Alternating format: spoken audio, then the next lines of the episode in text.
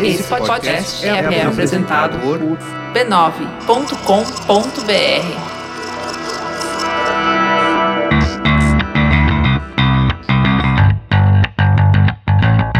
Olá, eu sou Alexandre Maron E eu sou a Luciana Obniski. e esse é o Zing. Dois com- pontos. Programete. Isso, com dicas e comentários, né?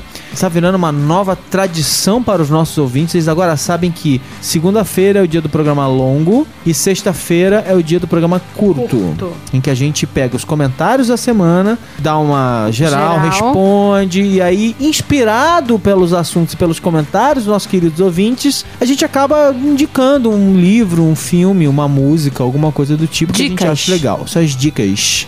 Porque afinal de contas, né? Sabe como é que é, né? Eu compro castanhas no quiosque da esquina.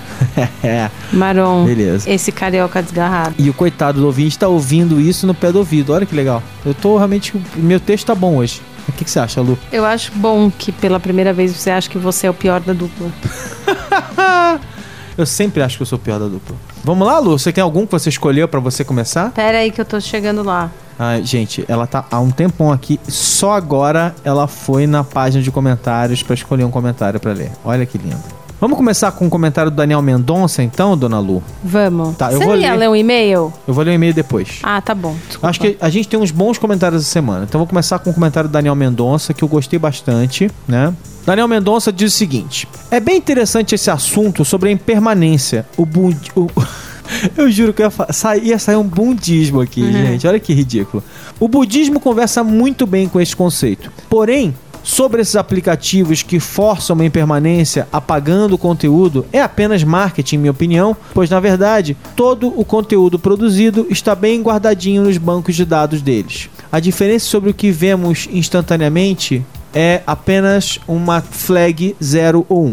Mas é interessante para as empresas de conteúdo a impermanência, pois faz com que as pessoas tentem permanecer conectadas às suas redes por mais tempo, ou vão perder o buzz de momento para sempre. Bom comentário, né? comentário Primeiro que mesmo. assim, é verdade, a- essa questão da plataforma tecnológica, da impermanência embutida no sistema, né? É claro que é uma feature, né? Quer dizer, que é apenas uma, uma característica que o cara coloca como parte da história que ele tá contando na, na hora de vender aquela ideia daquele aplicativo. No caso do Snapchat e tal, não sei o quê. Eu concordo com ele e certamente, e não por acaso, a gente até chegou a falar nisso muito superficialmente, que eles inclusive né estão colocando a opção de cobrar para você recuperar o que passou, né? Yes. Então, é, realmente é uma feature tá embutida ali no, na aplicação e eles é, apenas escolheram fazer isso, mas poderiam tirar isso facilmente. E eu gostei muito dessa história que ele falou das empresas de conteúdo e tal, porque primeiro que naturalmente todo mundo vive um agora poderoso, né? Quer dizer, aquela história que a gente falou na semana passada sobre as timelines e tal, assim. Mas quando você pensa em, em aplicações como o Twitter, que é, o Twitter é o agora e, e pronto, né? Você realmente você abre o Twitter, você vai ver o que está acontecendo agora. Eles Sim. até agora estão começando a falar assim: enquanto você estava fora, aconteceu isso e isso, mas Uhum. se você apertar lá o tocar no topo, né, a aplicação vai pro topo e pum, é isso, esse é o agora, é isso que tá ro- rolando nesse momento e tal, não sei o quê. Então, claro que essa busca do agora também é uma é algo que está embutido lá no design da aplicação, sendo que a diferença nesse caso é que o Twitter você pode voltar no tempo, né? Você pode ir virando, virando, virando e botando tempo, uma hora, duas horas, três horas, um dia e assim por diante. Você tem alguma coisa a dizer sobre o comentário do Daniel? Não, queria ler um, um outro comentário. Ah, é? Você quer ler um comentário? É. Então vai lá você. do William Avelar, que ele falou assim: muito bom tema e com o aprofundamento da dupla Zinguete ficou show. Eu penso que o que seria a onda da impermanência seria apenas uma falsa ideia da impermanência. Quando nos livramos de tudo de material que antigamente acumulávamos aos montes, como fotos, CDs, livros e dinheiro, exemplos citados, não apenas transformamos eles em dados na nuvem sistema, ela, que me é muito bem explicada pelo Alexandre Maron, mas que somos extremamente dependentes de tudo isso. Só queria deixar a ideia de, ok viver sem todas essas coisas físicas, mas conseguiríamos viver sem todas as nossas informações a um clique de distância, sem sermos dependentes do sistema que nos rodeia? Eu acho que poderíamos. Eu acho uma pergunta bastante boa. Eu acho que a gente não quer, mas, Sim, mas É. forçados a ver sem isso, a gente acaba sobrevivendo, né? Eu também acho. E eu acho que, na verdade, a questão que a gente estava falando da semana passada, eu achei o comentário bom, mas ainda assim queria falar que o que a gente estava meio querendo dizer é meio isso, assim, às vezes as coisas não estão mais a um clique, né? As coisas de fato se perdem. Ou então, quando os Então, caras é desenham uma mal, questão- tá a 10 cliques. Pois é. Nossa, quando desenha mal, tá tipo a 25 cliques. Então é meio isso, assim. Não é a questão de tipo, eu vou tirar da minha casa porque eu sei que eu posso acessar a internet. É tipo, eu vou tirar da minha casa porque eu não preciso disso. Vou tirar da minha casa, do meu HD, e do meu cloud, de tudo. Assim, eu de fato vou me desprender disso porque eu aceito que eu não vou dar conta disso tudo aqui, que eu não É. preciso disso tudo Não. pra acordar de manhã e me sentir uma pessoa. Acho que é eu, meio por aí. como Eu falei, né, que eu morei fora e quando eu voltei eu tava bem desapegado de um monte de coisa. Mas eu acontece na semana passada e acabei. Né, a gente viajou tanto que eu me perdi nisso, que é o seguinte. Tem uma coisa aqui, é o, é o astro. é, Tem uma coisa aqui latindo, é o é. astro, é. Tem uma coisa interessante que é o seguinte: eu lembro que ano passado, ano passado, foi ano passado, minha mãe se mudou do apartamento onde ela morou por 30 anos. Nossa senhora, tá vendo E- crise de ansiedade só de Não, pensar. ela, ela isso jogou. Ela, ela, ela, superou. Ela, ela superou super bem. Ai, que Ela maravilha. mudou para um apartamento bem menor do que ela morava, mas com uma estrutura ao redor muito mais legal e tal, não sei o quê. Mas um dos chamados da minha mãe, né, foi pra gente ir ao Rio de Janeiro. A gente passou, eu passei o final de ano lá e ela entregou algumas caixas e falou assim: "E aí, que, que eu faço com esse monte de caixa?" E aí eu peguei algumas coisas, joguei um monte de coisa fora, peguei algumas coisas trouxe pra mim e, e aí, enfim, foi uma despedida do antigo apartamento e tal. Meses depois, ela já tava morando no outro apartamento e tinha uma última leva de coisas. E essa última leva de coisas eram objetos eh, do meu pai. E eram objetos totalmente ligados a nós ali da, da- Minha mãe foi o segundo casamento do meu pai e tal, não sei o quê. Então eram coisas bem nossas ali, ligadas a nós, coisas nossas mútuas, né? E aí ela falou assim, Ale, eu já peguei uma série de coisas. E aí, o que, que a gente vai fazer com essas três caixas aqui? E eu confesso uma coisa, eu me desfiz de muita coisa quando eu me mudei e tal, não sei o quê. Fiz um belo downsizing da minha vida. Mas essas três caixas estão lá no meu escritório porque eu não consegui. Eu perdi meu pai quando eu tinha 9 anos de idade. Eu não consegui jogar fora. É. Acho que eu já perdi tanta coisa do meu pai nesse tempo, nessas, É, nessas porque- mudanças todas. E eu nesse caso é uma coisa completamente permanente, né? Tipo assim, se você jogar Eu fora, não tenho mais ele, você né? nunca mais vai recuperar. Já é difícil lembrar bem do meu pai. Eu tenho umas lembranças muito legais. Mas eu olhei. Elas estão ali no quarto. Eu, eu abandonei o papelão, né? Aí eu comprei umas- uns engradados de plástico. Pra ficar bonitinho, pelo menos. E coloquei tudo ali dentro. E essas coisas. Eu confesso assim, eu não consigo. Eu, eu olhei tudo no dia que eu peguei. Elas estão lá. Eu toda semana eu falo assim: bom, esse fim de semana eu vou abrir uma caixa, vou dar uma olhada e tal, não sei o quê. E eu hesito e eu não consigo voltar lá porque também tem uma dorzinha de olhar pra isso tudo, Sim. dessas recordações e tal. E até coisas que nem são direito recordações que eu nem lembro direito, né?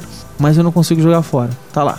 É, três caixas empilhadas de coisas do meu pai que eu perdi muito cedo, mas que eu, putz, eu adorava meu pai loucamente e eu não consegui jogar fora. Então tem, tem, difícil tem uns mesmo. limites malucos Sim, que a gente bate e eu acho que eu vou conseguir me desfazer de algumas coisas e tal.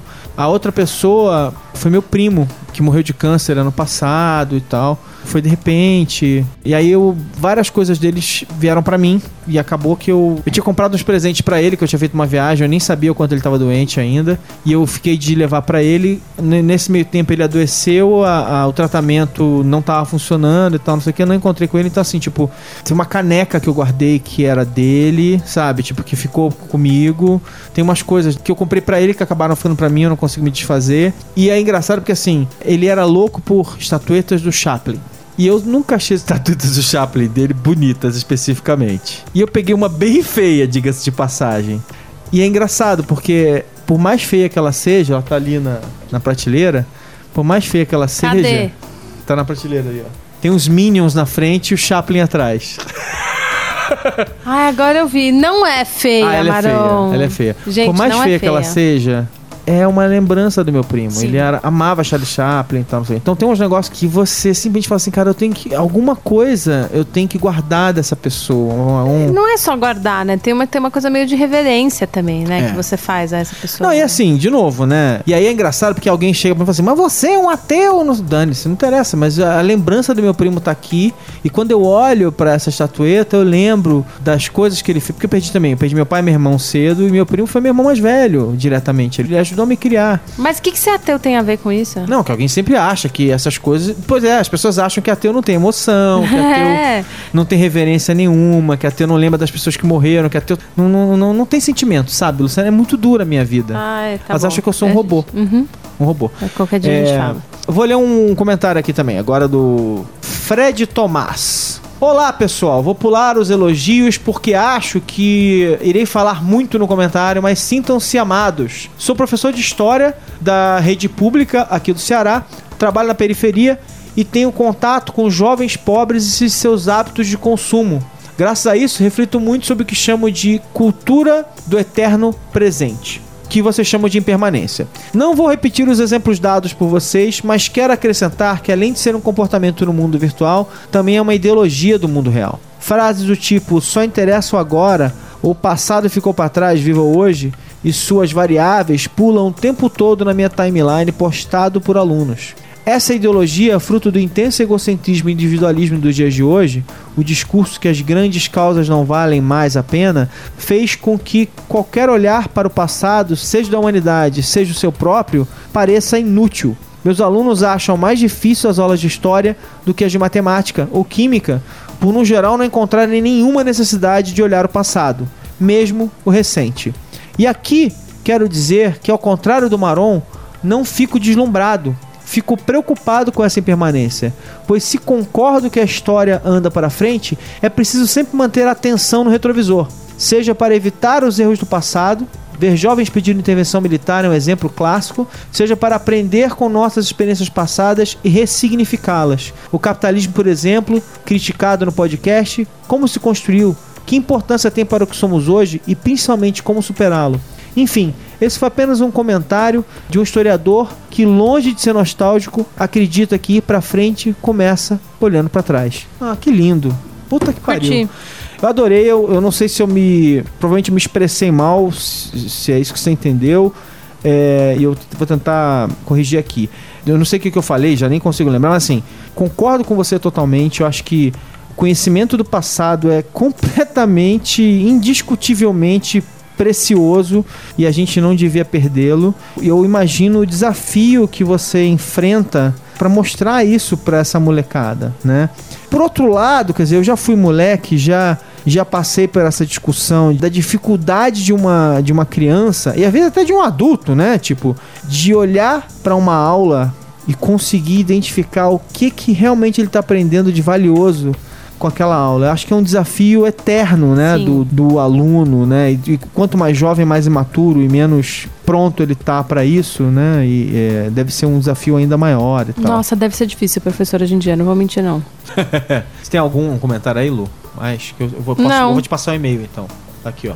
Então agora a Lu vai ler outro. Então eu vou ler um e-mail que a gente recebeu. Opa, Porque nem legal. só de comentários vive o Zing. Isso. A gente também recebe e-mail, a gente recebe carta de próprio punho. Mentira, essa parte é mentira. Literalmente, o Zing tem a qualidade de transformar algo, banal ou não, em um assunto interessante e emocionante. O suco de limão no molho. Hahaha. Me identifico com 99% das reflexões que surgem do trabalho que vocês realizam. Amazing. Deixo os meus parabéns a vocês. Com base nisso, gostaria de contribuir com uma pauta de discussão. Tenho 30 anos e estou no segundo semestre da Faculdade de Administração. Faço parte, cerca de 10% da sala, daqueles que preferiram correr uma vida profissional antes de ingressar no nível superior. Atualmente tenho minha empresa e busquei a formação, pois a considerei essencial para o sucesso do empreendimento. Isso, por experiência de vida, me confere uma visão mais crítica e reflexiva da realidade, onde busco quase indissociavelmente a aplicação prática no exercício das teorias e ensinamentos que vertem do ambiente. E sempre me lembro Parece que da esse Luciana. cara ouviu o que a gente tava falando agora, é. não é mesmo? Ah, E sempre me lembro da Luciana falando sobre o mundo de Poliana. Consternação e desapontamento com o ambiente acadêmico seria um resumo claro dessa experiência. Sempre achei que esse local seria um ponto de debate, discussão e construção. E então entro na pauta para sugestão. As IES, instituições de ensino, realmente estão favorecendo e colaborando para uma formação que se relacione com a realidade, injetando pessoas capacitadas a exercer suas profissões? Aí ele deixou aqui um artigo como entre linhas do assunto que quero abordar. A gente vai postar depois no, no Zing para vocês verem se vocês quiserem ler. E aí ele fala aqui: passei por duas situações, onde a primeira foi extremamente positiva. Nela, minha crítica foi absorvida pela docente que reorganizou a sua didática, o que, além de surpreendente, foi excelente para mim e a turma. principalmente por se tratar de exatas. Foi extremamente profissional. Já a segunda experiência está sendo aterradora. Partindo de um diálogo civilizado, diante de uma participação crítica e reflexiva, fui radicalmente coagido. E mais, passo por um processo administrativo disciplinar, ou seja, um ato claro de intimidação e preservação de status do professor frente à contestação dos alunos em relação ao método de aula. Percebendo mais, interpreto como uma forma de intimação contra o posicionamento reflexivo e crítico dos alunos em relação à sua formação e à faculdade.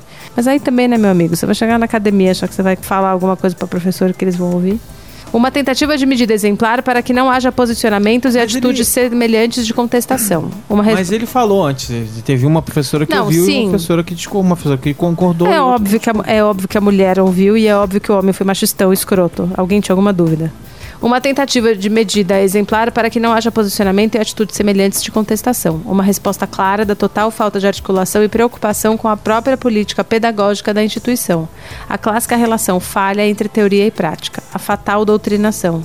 Vocês possuem experiências semelhantes? Sim. Conseguiriam dialogar sobre a proposta da nossa política educacional em comparação com outros países? Sim. Marom mais ainda. De fato, estamos sendo formados pela doutrina da repetição ou tenho uma impressão falha e ou isolada da realidade? Torno isso uma questão geradora, pois olhando o cenário da profissão de administrador, fico perplexo. Uma formação de pífios e parvos em série, como uma linha de produção de automóveis. Deixo meu abraço aos dois. Cristiano Marchioretto. Como é que você se sente, Lu? Cara, ele não quer ouvir o que eu sinto de verdade, né? Porque assim, se ele for ouvir o que eu, que eu quero dizer de verdade, é que eu acho que ele tem que sair correndo da faculdade. Apenas. Até porque eu fiz um ano de administração antes de entrar em jornalismo. E eu saí correndo da faculdade, principalmente de, de administração. Então eu sou a pior pessoa para falar sobre isso.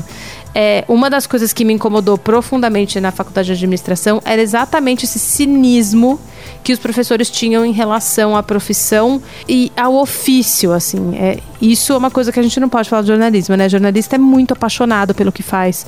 Tem que ser muito apaixonado pelo que faz, porque não ganha dinheiro, só se fode, trabalha pra caralho. Então, assim, você só faz por paixão mesmo, não tem outra razão. Aham. E isso era muito claro na faculdade, que os meus professores eram todos apaixonados por jornalismo e pelo ofício e por te ensinar a ser o melhor tipo Aham. de jornalista e tentar fazer com que você de fato ouça os dois lados, não tenha ideias pré-formadas, nananana. Na administração, não. Na administração tava todo mundo lá meio cumprindo horário. Tinha os professores que não tinham vontade alguma de ter sala de aula, Ai, que sabe? desespero, né? Então, eu não acho que isso é de hoje, não acho que isso é um problema, que seja um problema também só do país. E eu, na verdade, acho meio nefasto essa obrigação burguesa de você ter que ter um terceiro nível, sendo que, obviamente, primeiro, o mercado não dá conta de absorver todo mundo. Segundo, essas faculdades não formam, muitas das faculdades, né, que as pessoas frequentam hoje em dia, realmente não formam profissionais. Então a pessoa tá pagando caro por um curso que não vai dar um, um jumpstart na vida profissional dela, que esse cara já tem, porque se ele já tá há 10 anos, já tem empresa própria, não sei o quê. Então o que eu acho é isso, assim, eu acho que a universidade tá falindo, não acho isso bom, Aham. Acho que sim que a academia tem o seu papel, a gente já falou sobre isso aqui, né? Essa coisa de pesquisa. Tem um tanto de pesquisa e de você se dedicar a um assunto durante toda a sua vida, disso ser bancado de alguma forma pela sociedade, porque também pesquisador nunca ganha dinheiro, eles estão lá meio que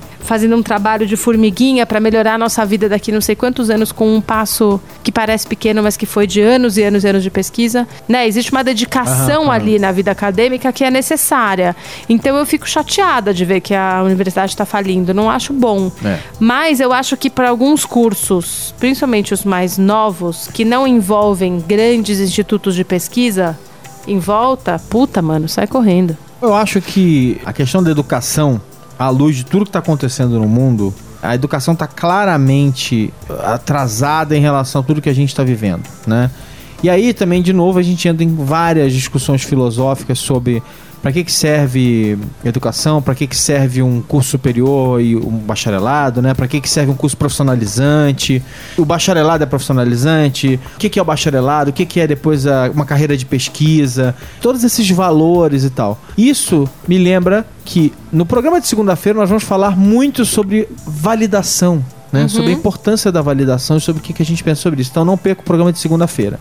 Vou falar sobre. Vou dar o último comentário aqui rapidinho de um cara que é fiel, que sempre faz comentário, que ainda reclamou comigo na semana passada porque eu não falei o nome dele. E ele mandou e-mail e tal, não sei o quê.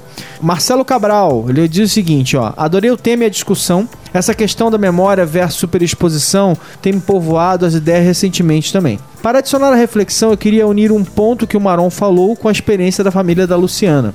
Ao mesmo tempo que tudo fica registrado e temos essa angústia de algo que você fez, disse ou publicaram sobre você, está lá na nuvem para sempre, e você gostaria que fosse esquecido, temos também, por outro lado, esse mesmo para sempre que na verdade não é tão seguro quanto nós gostamos de acreditar explicando muito da cultura e da história do mundo hoje só existe no mundo digital. Se uma guerra ou outro cataclismo apocalíptico acontecer, podemos perder grande parte da produção intelectual da humanidade e isso só tende a aumentar.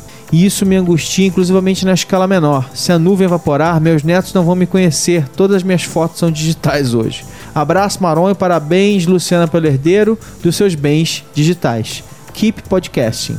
Eu até comentei com ele, falei assim, cara, você me lembra aquela série Revolution, em que acaba a eletricidade e aí tinha uma mulher que tinha um celular com as fotos dos filhos. Ela não conseguia ligar. Ela sabia que as fotos que ela tinha dos filhos que ela se separou deles por causa porque ela viajou e não conseguia voltar para casa agora, que ela era, acho que ela era inglesa, uma coisa do gênero. Não dá para do jeito que o mundo tinha ficado, ela não conseguia atravessar o oceano para encontrar com eles. E ela tinha as fotos dele no celular e ela não podia ver. Então ela carregava o celular com a esperança de que um dia ela ia conseguir ligar o celular de novo para pelo menos ver as fotos dos filhos. Nossa Senhora. Mas enfim, eu, é, eu acho essa reflexão bem interessante e ela coloca em questão um outro tipo de perda, né? Que é o fato de como a gente está produzindo muita coisa hoje, a gente não tem um hard copy de nada a gente efetivamente pode perder muita coisa se algo acontecer. Mas aí também, né? Se algo acontecer, mas que é no longo prazo estaremos todos mortos. Talvez não É, seja tão importante faz. assim, sei lá como for. Mas acho que, fora da brincadeira, quer dizer, se algo acontece e a gente perde tudo, é, um, é uma pequena catástrofe, né? Como queimar a Biblioteca da Alexandria 100 vezes novamente. É. Então é isso, galera. Muito obrigado pelos comentários incríveis, lindos, alguns emocionantes. Cara, esse programete a gente curte fazer demais, né, Lu? É, bem legal. Então, um beijo pra todo mundo. É, até segunda-feira. Até. Bye.